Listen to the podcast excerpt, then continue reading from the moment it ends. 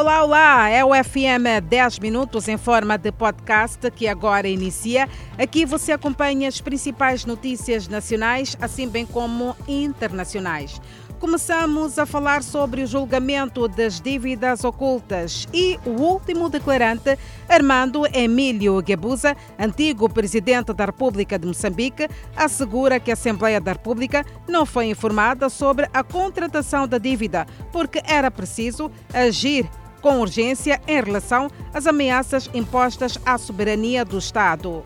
Armando Guebuza, antigo presidente da República, reúne o processo Querela 18-2019-C, caso das dívidas ocultas, voltou à BO no segundo dia para limar os boatos, quiçá sacudir de uma vez por todas a poeira. O assistente do Ministério Público quis saber do declarante o porquê da Assembleia da República não ter sido informada sobre a contratação da dívida.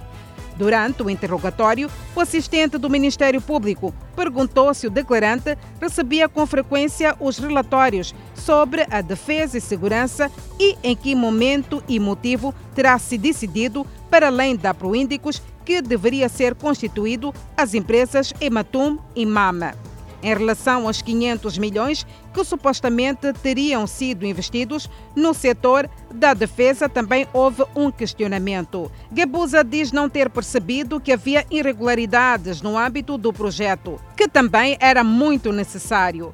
O declarante voltou a defender que o projeto de proteção da zona exclusiva econômica era para defender a integridade territorial e os desafios que se colocavam ao país. O presidente da República anunciou há dias o relaxamento de algumas medidas face a esta pandemia da Covid-19 e já há algumas reações. A Confederação das Associações Econômicas de Moçambique considera que os alívios anunciados na última comunicação do presidente da República marcam o momento certo para a recuperação da hotelaria, turismo, restauração e outros negócios. Senhor Nhanala vende diverso pescado no mercado do peixe. Ele diz que escutou atentamente a última comunicação do Presidente da República e saiu a sorrir por acreditar que o alívio de algumas medidas vai aumentar o poder de compra e influenciar positivamente o seu negócio. Satisfação também do Sr. Nhampossa, com muito pescado na banca e cheio de expectativas hotéis, restaurantes e todas as atividades da aldeia do turismo veem este como um momento certo para se recuperarem, segundo o presidente do Pelouro do Turismo, Hotelaria e Restauração na Confederação das Associações Econômicas de Moçambique.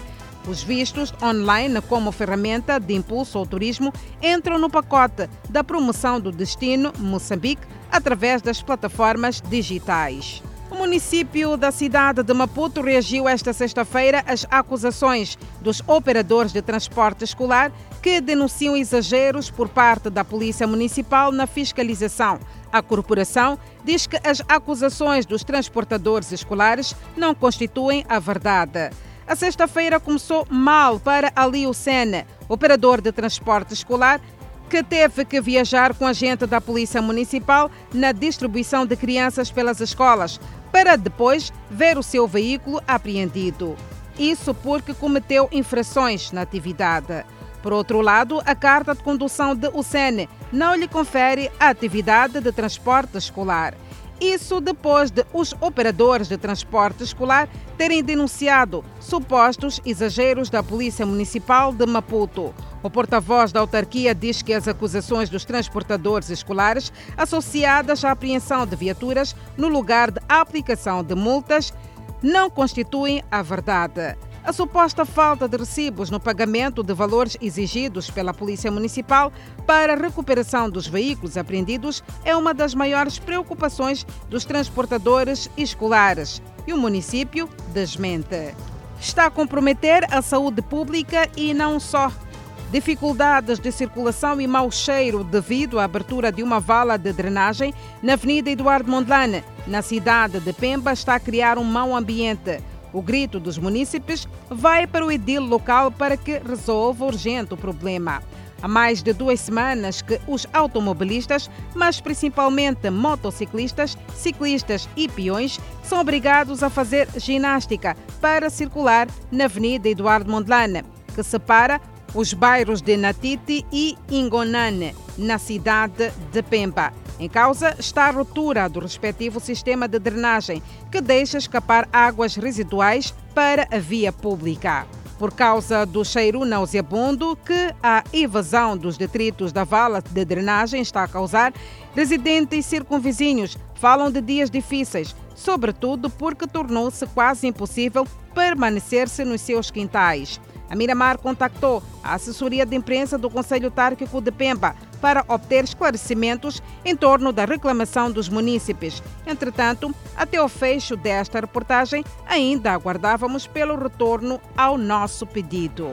Na zona centro do país, uma mulher está detida em Chimoio, suspeita de se fazer passar por um membro da polícia e do Serviço Nacional de Investigação Criminal falsas qualidades, uma tendência cada vez mais crescente na província de Manica. Desta vez, é uma mulher que decidiu enganar cidadãos ao se fazer passar por membro do Serviço Nacional de Investigação Criminal e da Polícia da República de Moçambique. Segundo as autoridades policiais, a indiciada teria escalado uma residência com propósito de extorquir.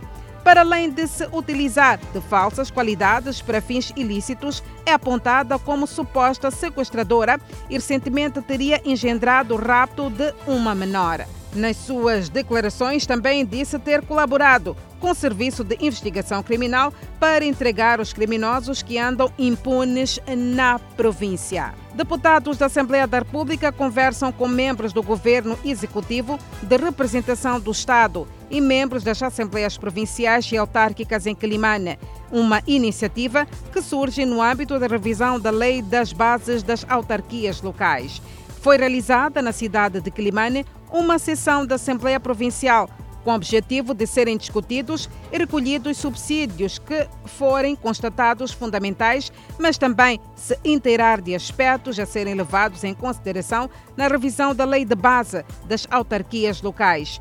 O chefe da Comissão dos Assuntos Constitucionais, Direitos Humanos e de Legalidade avança que um dos aspectos que poderá constar da revisão será a comunicação das ausências do presidente da autarquia, bem como as modalidades de votação por parte dos membros das assembleias autárquicas, que se espera que venha criar o espírito de democratização das assembleias locais no país. A Comissão para Além da Cidade de Climane vai trabalhar em vários pontos da província da Zambésia, com o mesmo propósito de recolha de subsídios para, de seguida, submeter a uma aprovação depois de debates pela Comissão na Assembleia da República. Espaço na presente edição do FM 10 Minutos, em forma de podcast para partilharmos as notícias internacionais com os temores ocidentais de que a Rússia esteja a planejar invadir a Ucrânia, as tensões aumentaram ao longo da linha de contacto no leste deste país. O comando militar ucraniano disse que bombas atingiram um jardim de infância no leste da Ucrânia. Dois professores ficaram feridos e houve corte de energia para metade da cidade. Enquanto isso, autoridades separatistas, controladas pelos rebeldes, relatam um aumento de bombardeios ucranianos ao longo da tensa linha de contacto no leste. A Ucrânia contestou a alegação dizendo que os separatistas bombardearam suas forças, mas não revidaram. O leste da Ucrânia tem sido local de combates desde 2014. A Rússia anexou a península da Crimeia da Ucrânia após a deposição do presidente do país, amigo de Moscovo, e mais tarde apoiou os rebeldes no centro industrial do leste da Ucrânia, desencadeando um conflito que já matou mais de 14 mil pessoas. O FM 10 Minutos, em forma de podcast, fica por aqui. Assim que nos acompanhou durante este período, olha, muito obrigada pelo carinho da sua audiência. Mais informação, já sabe, é para acompanhar no Fala Moçambique às 19 horas e 45 minutos. Até lá.